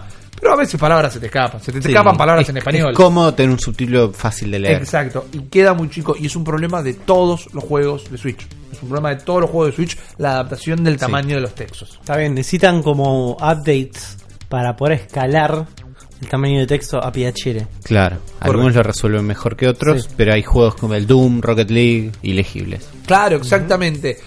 Les tiene que gustar el rol. Me tanto encanta los rol. juegos de rol como jugar rol. Porque creo que ese encanto es solo eh, reconocible. ¿Reconocible es una palabra?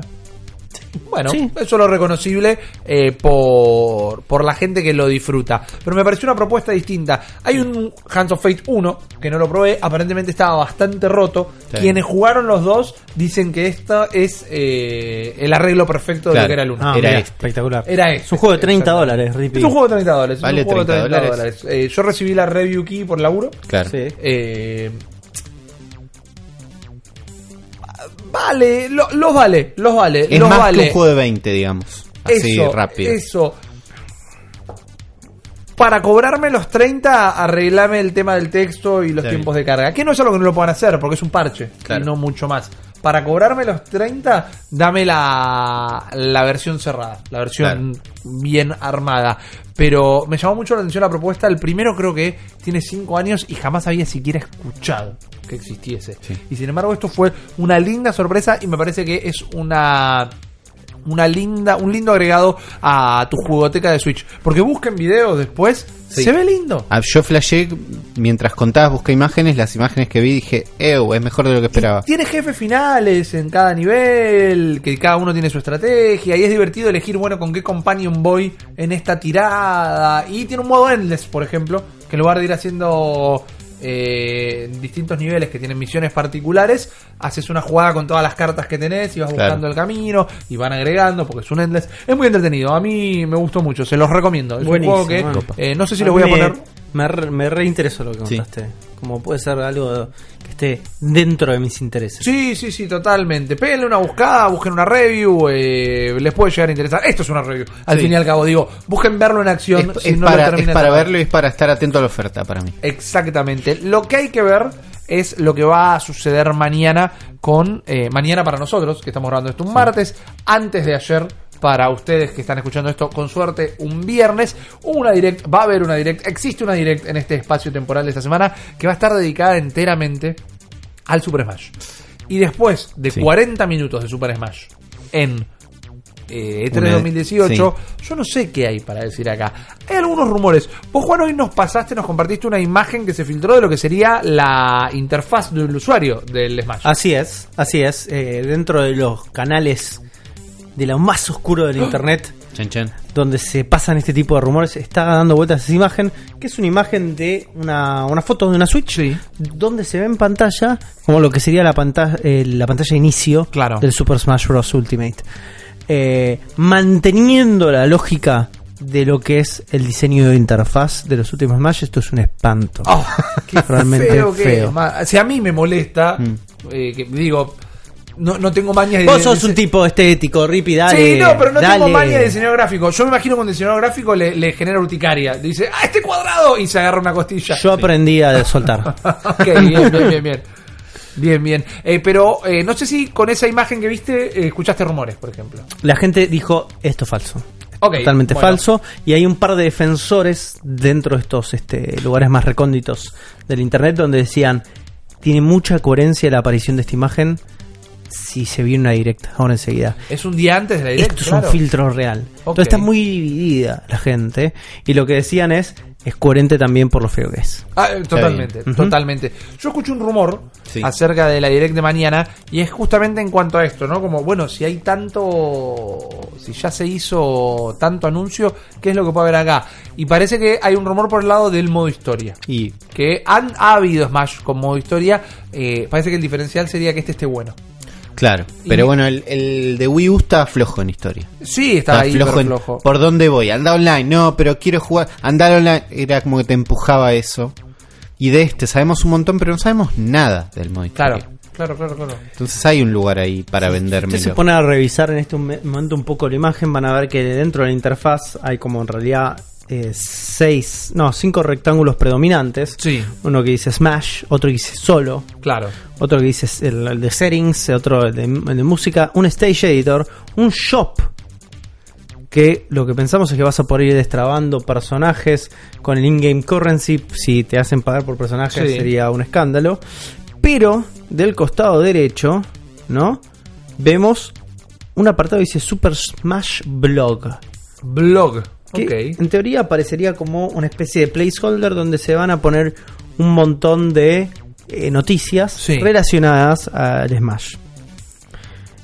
Y si ven la imagen que está ahí atrás, hay un personaje rarísimo, rarísimo, que es muy difícil de distinguir.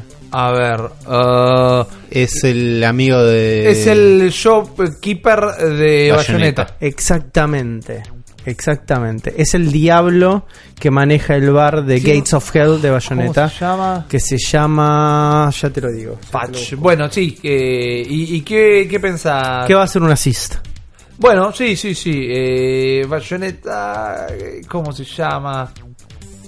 Me cacho en 10. Bueno, eh, ¿qué tiene que tener un modo historia de Smash para ser interesante? Rodan. Rodan, ahí Se está. llama. Ahí está. ¿Qué tiene que tener? Una historia que esté buena, parece una Sí. boludez, pero no. El, Pero tiene que ser un beatmap. Tiene que. La, la pelea estar contada por cinemáticas y después ir al momento van, de la pelea. van a hacer más. peleas, van a, van a hacer peleas. Creo que podés agregar minijuegos, pero van a ser más tirando a shot. Es Claro. como, es relleno. Pero tiene que haber una historia que esté buena. Hablaron de este Smash, es el Smash Ultimate. Sí. Se llama Ultimate. Sí, correcto. que donde están todos los personajes y que se iban a ir desbloqueando en el orden que aparecieron, parece, ¿no? Primero Ajá. vamos a tener solo los de Nintendo 64. Por ahí la historia tiene que ver con eso. Por ahí Asu- es la historia que une todas las historias y une todos los Sí, Smashes. se llama Ultimate. Eh, asumirán eh, este proceso creativo de, de Sakurai y contarán la historia de que las Master Hands eran el niño jugando con los muñecos. y te- Ojalá. Eh, Lo que me da miedo también es que si este es el Ultimate, ¿qué onda? No va a haber más. y no, no pasa nada. Ultimate DX. Ul- Ultimate Ultra Special. Te pongo mi situación ideal. Poneme tu situación de ideal. Smash. Smash es una, es toda una historia hilada donde vamos viendo, como dice Uli, todas las iteraciones de la saga se van este, confluyendo de Sí. manera muy orgánica, Sí. personajes van apareciendo unos otros, héroes contra villanos, villanos contra héroes. En este mundo, mundo loco donde hace enfrentar a dos hermanos en una pelea sanguinaria entre los otros, entre, que hace enfrentar amantes.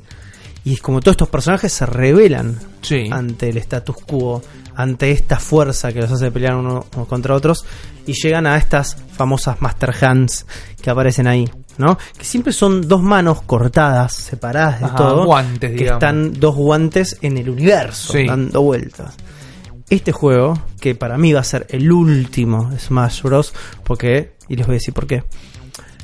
En el momento que peleas la batalla final contra las Master Hands, el universo este donde estás, que siempre, es como un viaje en el cosmos, una cosa media psicodélica, se revela que es una habitación, pero ya no es una habitación de un niño, es una habitación de un adulto, y de entre las sombras se ve que los guantes estaban en unos brazos, y esos brazos estaban en un cuerpo, y ese cuerpo tiene un rostro, y es el rostro de Sakurai. Venga, es un FMV de Sakurai. ¿Entendés Sakurai así? Me gusta que no sea un Sakurai Escúchame. 3D. Claro. Y lo que hace Sakurai en ese momento cuando termina el juego, ¿no? Agarra y le dice, muchas gracias a todos, No lo hagas. esto es el fin. ¡No! Te, veo acabó. que sea realmente el último Smash y, Y que se después acabó. haya como siempre actualizaciones dentro de este. Y se acabó. Este es el fin. Muchas gracias a todos por este viaje. Este ¿Sabes es lo que va a hacer? Van a transformar el Smash en un juego como servicio. También. Con Fortnite, como un League of Legends. Va a ser siempre el último juego este, eh, competitivo y ad infinitum. Claro. Pero tienen ser. que destronar a Melee para eso. Es verdad, es verdad. En los torneos se jugó la Evo el fin de semana pasado y de Smash hay dos. Se juega el último, el de Wii U, y se juega Melee directamente. No va a ser fácil, pero no los, no los íbamos a dejar solo con especulaciones. Alguien se va a encargar de recopilar toda esta información. Tal vez un Lanchita González desde el multiverso. No sé, eh, junten toda su energía a este momento y abren sus oídos porque lo que terminó pasando en eh, la direct eh, del Smash Bros. Ultimate fue esto. Muchas gracias por el pase muchachos. Efectivamente estoy en los días del futuro pasado, sería para este programa, porque me tuve que comer una direct de Super Smash Bros. Ultimate, algo que me encanta, algo para lo que me encanta, me recontra divierte usar el sarcasmo, porque jamás me gustaron los Smash. Pero mi contrato laboral me obliga a hacer estas cosas y la verdad que estuvo buena la Direct. Tengo que decir que la pasé bien porque fue una Direct bastante mejor que la de la E3, aunque la de la E3 a mí no me produjo un resultado tan negativo como ustedes. Como corresponde, estuvo toda a cargo de Sakurai, hablando de su bebé, de su nuevo bebé, como corresponde, y arrancó la presentación directamente con una intro cinemática en donde a Luigi lo parten al medio, le arrancan el alma de un guadañazo. En un estilo Luigi's Mansion, podría ser, es el Luigi de Luigi's Mansion porque tiene su aspiradora Casa Fantasmas. Y se empiezan a notar indicios de que se trata de un castillo, en realidad, y finalmente revelan que Simon Belmont y Richter Belmont son dos nuevos agregados a este Smash. Arrancan con un logo medio genérico que da a entender que es un crossover con Castlevania, pero no es más que aclarar de dónde vienen estos personajes, más que nada porque toda esta parte agregada es temática del juego, porque tiene más cosas aparte de los personajes, pero no es que el juego va a tener un DLC aparte con un crossover sobre Castlevania. Apareció Sakurai, por fin en el video aparece Sakurai, tira unas palabras y empezaron a detallar todos los movimientos de estos tipos, al igual que se hizo con los otros personajes en la direct de la E3. El escenario es el castillo de Drácula y a medida que se desarrollan las batallas van apareciendo un montón de monstruos icónicos de la serie hasta revelar a Drácula con sus transformaciones y poderes, que es como el jefe de nivel. Junto a este par de personajes también se reveló a Alucard, otro clásico de la serie, que es Drácula al revés, que va a ser un assist en este juego, así que prácticamente está toda la familia completa de Castlevania, por eso les decía que hay algo con el crossover. Continuaron con dos revelaciones más livianas, que son Chrome de Fire Emblem y Dark Samus, que yo no lo conocía, no sé si es nuevo, no sé si viene de otros juegos, que aparentemente es una especie de traje de Samus, pero todo corrupto por los Metroid o alguna de estas razas, y está bastante bueno, la verdad que no sé qué aporta, pero me, gustó el diseño. Los pasaron de largo, no hubo muchos detalles, y Sakurai tiró que todavía falta revelar un montón de personajes y planean mostrarlos a todos antes del lanzamiento. Siguieron la direct con un montón de escenarios que quedaban por mostrar, incluyendo New Donk City Hall y algunos que rescataron de los Smash viejos, alcanzando un total de 103 escenarios que en cierta forma, al usar los diferentes modificadores de nivel, que es medio un choreo, eh, se multiplican y terminan siendo algo así como 300 niveles donde pelear contra tus amigos. Para los escenarios hay una nueva modalidad que permite elegir entre dos niveles y en algún momento aleatorio el primer nivel se transforma en el segundo. Es una metamorfosis de nivel y cambia todo el gameplay de batalla, lo cual no está mal, es una pavada, pero me parece que es muy interesante para rebalancear combates cuando un jugador está afanando y hace falta un cambio de aire drástico. La diferencia de las plataformas, la diferencia de los peligros que hay en el nivel dinámicos, eso está bastante bueno que cambie drásticamente para que se incline la cancha para otro lado. Una cosa que le puede llegar a interesar a algunos es que el juego cuenta con 900 pistas de música que pueden ser escuchadas como si la Switch fuera un reproductor de MP3, lo cual no está mal, el catálogo tiene música de todas las franquicias, de todos los personajes que están en el juego, así que es genial. Y a Rippy le interesó mucho esto, por ejemplo, pero me parece que en la era del Internet y los celulares inteligentes es medio innecesario. Es oficial, viene de Nintendo, así que entiendo la necesidad por ese lado. A Sakurai se lo notaba re contento con todo esto, realmente, se ve que lo están dejando hacer lo que tiene ganas de hacer, y siguió hablando sobre más cosas del título, enumeró las diferentes reglas que se pueden establecer al jugar partidas online, y reveló también que hay un modo torneo, lo cual hace falta en un montón de otros juegos competitivos que ya están en la Switch. Rippy me dijo que el FIFA no lo tiene, que el Mario Tennis no lo tiene, así que bienvenido, muy bien Sakurai. Un modo muy copado que fue presentado es el Smashdown, entre otros modos, claro, pero este me llamó bastante la atención, y es que a medida que se va avanzando en las peleas contra otro jugador, o otros jugadores, se van deshabilitando personajes del menú de selección que ya fueron elegidos, lo que obliga a ir variando constantemente hasta vaciar todo el plantel. No hay que dejar pasar el dato que ahora el modo offline pasa a llamarse Classic en vez de single player o campaña, porque puede llegar a ser un indicio que aporta al rumor de que hay una campaña con historia que todavía no revelaron. Siguieron mostrando algunos ejemplos de ítems y ahora también se puede lanzar pokebolas con las que se liberan diferentes pokémones que afectan el entorno del nivel, lo cual también está bastante copado, pero un poco me hizo recordar al controversial tropiezo del de Wii U, el Brawl, si mal no me acuerdo, que intercalaba un elemento aleatorio imprevisible y por el cual los competidores odiaron tanto esa versión. Así que guarda con eso. Sakurai siguió con su raid de revelar cosas y empezó a darle cierre a la Direct presentando al dragón característico de Monster Hunter, que ahora no me acuerdo cómo se llama, y va a aparecer como jefe de nivel en algunos de los niveles del Smash Bros., al igual que Drácula, por ejemplo, como mostraron al principio de la Direct. Finalmente, para cerrar, mostraron la interfaz de juego, lo cual no tiene nada de interesante, pero así de detallistas son estos tipos y hay mucha gente a la que le gusta ver esas cosas antes de que salga el juego. Obviamente después del saludo quedó una especie de escena post créditos y en este caso apareció King K. Rule de Donkey Kong Country mostrando algunos de sus movimientos, un render 3D muy bonito y se terminó. No hubo un solo bigote de Waluigi en toda la presentación, pero yo entiendo que estos tipos están midiendo el hype y seguro lo clavan en alguna próxima muestra 24 horas antes del lanzamiento del juego porque son así y a la gente un poco le encanta. Así que este fue mi aporte desde otra parte del multiverso. Espero que les haya servido, creo que estuve bastante detallista esta vez y los voy a dejar con la sección de Rippy que se viene muy copada porque es algo que a mí siempre me interesó mucho.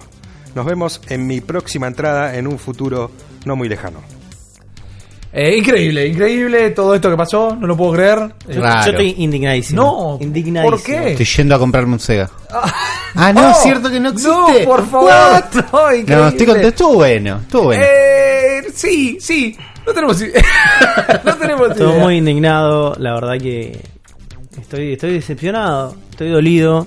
Ajá. Me duele mucho, ¿eh? No, me duele mucho. por sí, sí, me favor. duele mucho. Bueno, yo te voy a sacar de este dolor con un cuentito, Juan. Ay, por con favor, un me encanta que cuentito. me cuenten cuentos. Vos viste que a mí me gusta investigar la historia A de la. N y meterme. eh, y me pasó algo. Me pasó algo con un oyente del Cero de la Bestia. Que el otro día me manda un mensaje. Sí. Fue por red social, por privado, no me acuerdo si fue Instagram, Twitter, no tengo idea. Eh, dice, Ripi, me quiero comprar una Switch porque los escucho con Uri y con Juan en el cerebro y me encanta. Eh, mi hermano está de viaje en China Sí. y se la pedí, pero él me, me- me mandó una foto de esto. Y me manda la foto ¿Y qué? es una Switch, como Ah. la conocemos, pura Sí. y dura, chiquitita, en modo handheld, pero no dice Nintendo en ningún lugar. Esta Switch. ¿Y qué pasa?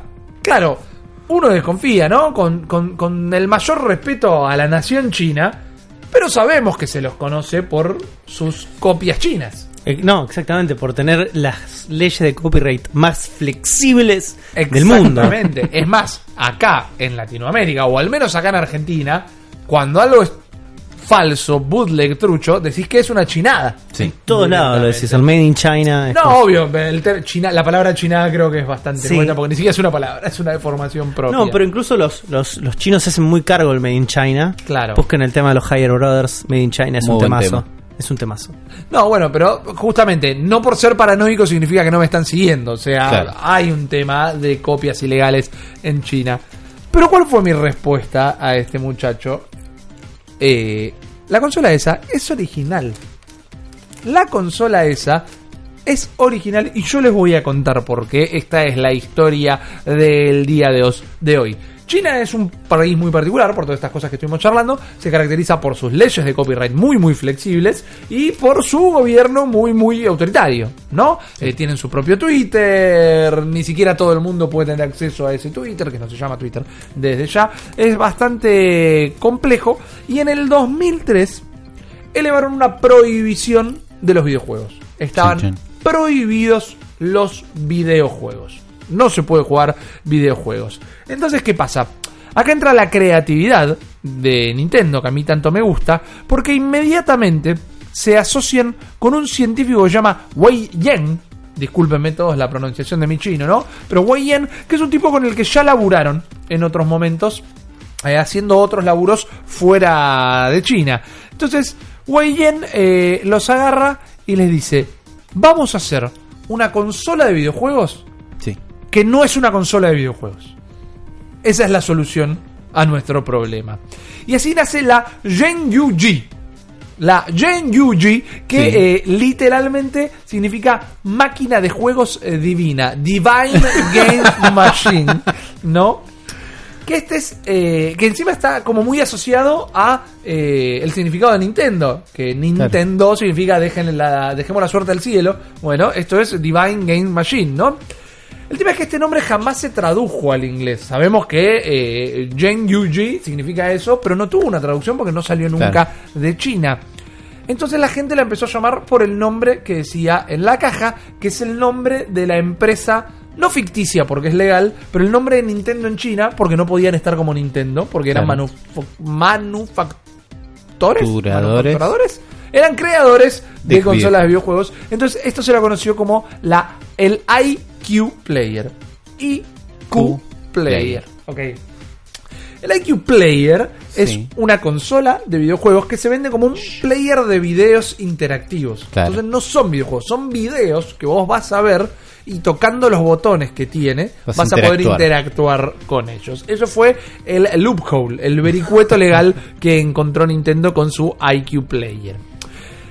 El tema es que lo de interactuar es bastante relativo también.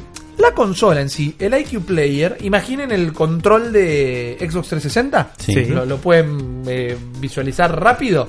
Bueno, eso era toda la consola con un cable que lo enchufabas Hermoso, a la tele hermoso. y ahí tenías todo. Hermoso. Era un plug and play. La enchufas, jugás con la consola en tu mano. Esto es un control de Xbox 360 gris y con un círculo en el medio como si hubiera un lugar para ponerle un mini disc, Sí. ¿no? Que la hace desproporcionadamente grande. eh, Es una mezcla entre este el control de Xbox 360 y el de Nintendo 64. Y el de Nintendo 64 tiene algo del de Dreamcast También. también. por el tamaño, ¿verdad? Quienes lo probaron dicen que es ultra cómodo Mm. porque tenía un laburo extra del de 64, que era que tenía todos los botones redispuestos, Claro.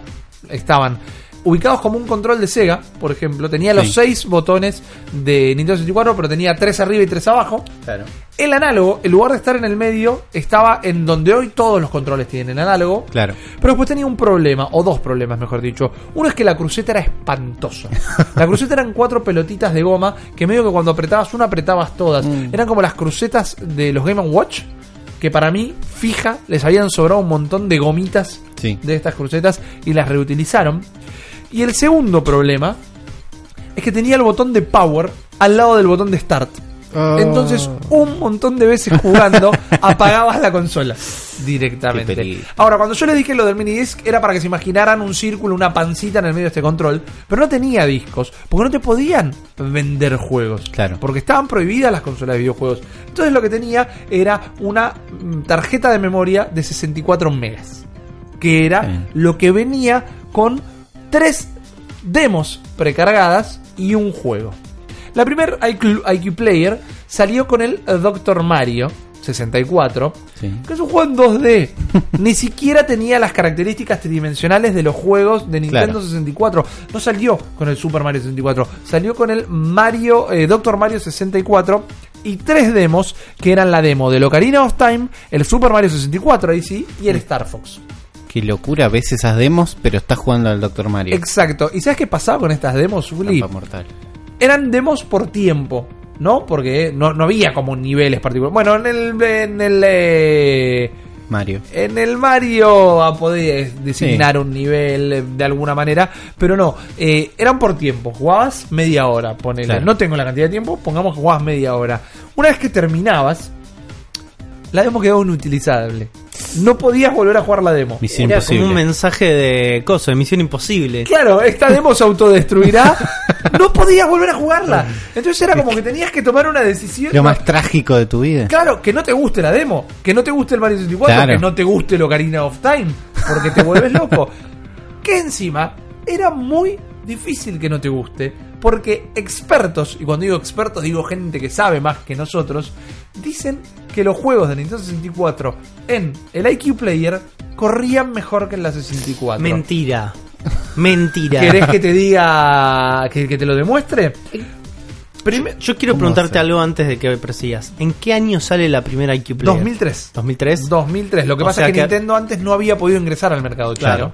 por eh, las leyes del país. Por, en realidad no por leyes que se lo prohibieran, sino porque había tanta piratería en China que Nintendo dijo, yo no voy a ir a vender una consola. Claro. ¿Cómo hacen todas las compañías de videojuegos la plata? Con los juegos, no con la consola. Boludo, es una removida esa, porque vos pensá que Nintendo discontinuó la 64 en el 2002. Claro. Todos los remanentes los eh, remanufacturaron Sí. y lo mandaron a China, man. Entonces tiene mucho sentido que corra mejor. Porque deben haber metido una tuerquita, ¿viste? Yo te voy a explicar. Yo te voy a explicar. Espectacular, boludo. No entraron antes porque había tanta piratería Sí. que no les convenía. Para que voy a vender la consola y nadie me va a comprar los juegos, no me conviene. ¿No? Todos conocemos la historia de PlayStation que se popularizó porque todo el mundo accedía a todos los juegos eh, y todo el mundo empieza a jugar Metal Gear y Final Fantasy porque compraban por 5 pesos en el Claro. Boli Shopping el CD. Bueno, entonces llegan en el 2003 y ya tenían la ingeniería de la consola ultra conocida. El IQ corre en un System on a Chip. Entonces está en un chip Claro. toda la ingeniería de la consola. Y además, no está corriendo en un cartucho, sino que la data corre en la tarjeta de memoria y la transición de datos es mucho más rápida. Entonces, que ya lo cartucho era bastante rápida, por eso Nintendo era una de las cuestiones por la cual lo había elegido mantenerse con los cartuchos. Los juegos de 64 no tenían pantalla de carga, como si lo tenían los juegos de PlayStation, pero Claro. podían meter menos data eh, en el cartucho. Esto, el sistema System on a Chip y eh, el- la velocidad de transferencia de datos del cartucho hace que los juegos corran más fluido, Sí. se vean apenitas más nítidos, pero esto ¿quién lo descubre? Los speedrunners. Las comunidades de speedrunners descubren la velocidad Sí. de los juegos en la IQ Player y empiezan a jugar Mario y Zelda en los IQ Players para eliminar eh, tiempos de espera. Las cinemáticas eran más rápidas, el juego corría más fluido y los jugadores, los speedrunners empiezan a jugar en las. IQ Players para restarle segundos, como el- cuando con el eh, Breath of the Wild lo juegan en alemán, porque las Sí. cinemáticas son más cortas. Bueno, esto era lo mismo, el juego era un poquito más rápido y entonces empiezan a jugarlo ahí y se empieza a crear una escena de los IQ Players. Ahora, si vos querías cambiar de juego y no te venden videojuegos, ¿qué hacías? ¿Te morías de angustia para siempre? No. Había algo que Nintendo inventó con el Famicom y jamás le funcionó. Y eran los kiosquitos que acá se llamaban eh, IQ Depots. Los IQ Depots eran como estos kiosquitos que hoy vas a revelarte la foto solo, ¿no? Sí. Que pones el chip de la cámara y los revelas, donde vos ponías tu tarjeta y te podías descargar eh, otro juego. Estás 45 minutos. Es muy probable, no, no tengo el dato, pero es muy probable. Había 14 juegos para la IQ Player, que eran el Wavy Racer 64. Hermoso juego. Porque Nardone necesita un juego de jet ski. Claro. para Exactamente, siempre. exactamente. Los chinos tienen un- una fineza.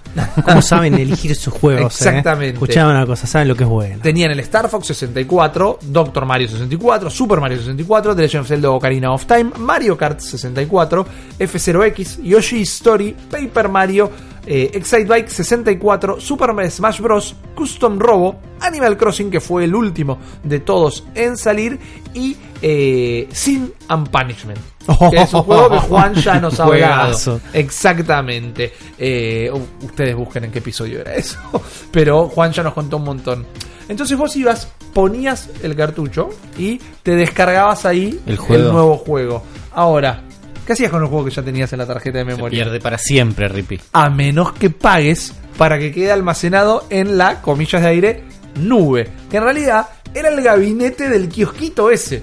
El juego quedaba almacenado ahí y te tiraba un código, como hoy son los códigos para descargar un juego, Sí. B048. todo- y entonces, cuando vos lo volvías a ingresar, eh, reconocía que esa memoria que habías descargado, esa data, era de tu cartucho. ¿No te podían vender otra tarjeta? No. Porque era ilegal. Era venderte un videojuego si te vendían otra tarjeta. Después Pero de última te vendían la tarjeta vacía.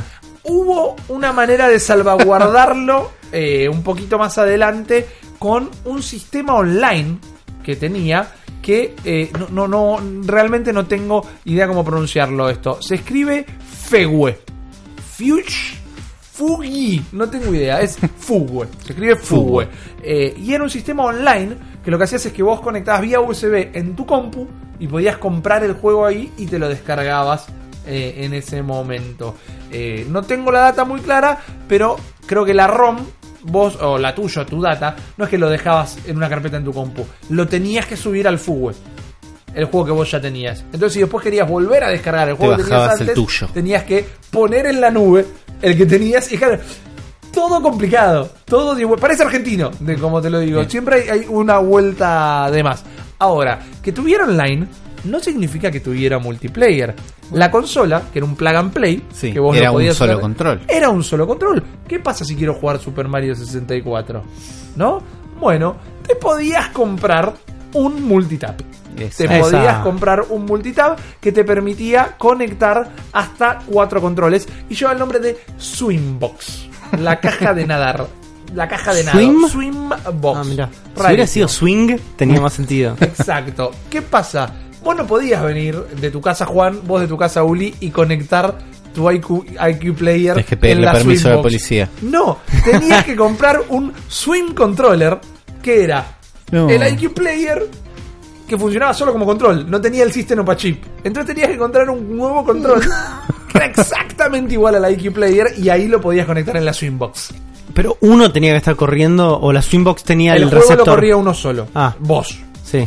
y lo conectabas en la Swingbox. Sí. Te quedan tres puertos más. Sí. Pero no podíamos poner nuestro IQ Player. Teníamos que traer Claro. eh, o comprar un eh, Swing Controller para conectarlo a eso. Entonces después en tu casa vos tenías dos, ponele. Pero no te servía para nada tener el segundo directamente. Esto es eh, complicadísimo. Una, una chinada más que nunca, realmente. Pero funcionó. Funcionó, le fue, le fue yendo bien, lo empiezan a adaptar eh, los, Los speedrunners. ¿Sabes que tiene una particularidad? La, la La IQ, IQ Player. Tardaron 15 años en hackearla. Esa. Recién en... eh, a ver, eh, estamos hablando 2013, en el 2017, 2018, recién la pudieron hackear para cargarle juegos. Te tiro la fecha, 25 de abril. El- la cuenta de Twitter, arroba Chinese Nintendo, tuitea, Today, April 25, 2018, hicimos el primer dumpeo de una ROM de IQ Player. 15 años en hackear esta porquería. ¿Qué pasa? Eh, encima lo pusieron, perdón, me distraí, me distraje leyéndolo. 14 años, 5 meses y 9 días para hacer el primer control. Es algo que lo estuvieron haciendo todo el tiempo y están los 14 juegos de la IQ Player que- los para, que venían, claro. para descargar. Esto creó realmente una escena por poderla hackear, por eh, poder hacer los speedruns, la transformó en una consola muy deseada. Y hoy, si te querés comprar una IQ Player en Amazon, por ejemplo, a caja cerrada te la venden a 167 dólares. Y es un objeto de colección muy preciado, Yo porque no deja de ser una máquina de Nintendo. Claro, Sí. como que más o menos quiero una. Eh, me pasa, yo tengo mi, mi, mi, mi rayo de coleccionista. Claro. Tengo una 64, tengo una NES, eh, Claro. tengo muchos juguetitos raros que trato de conseguir, tengo un par de cómics.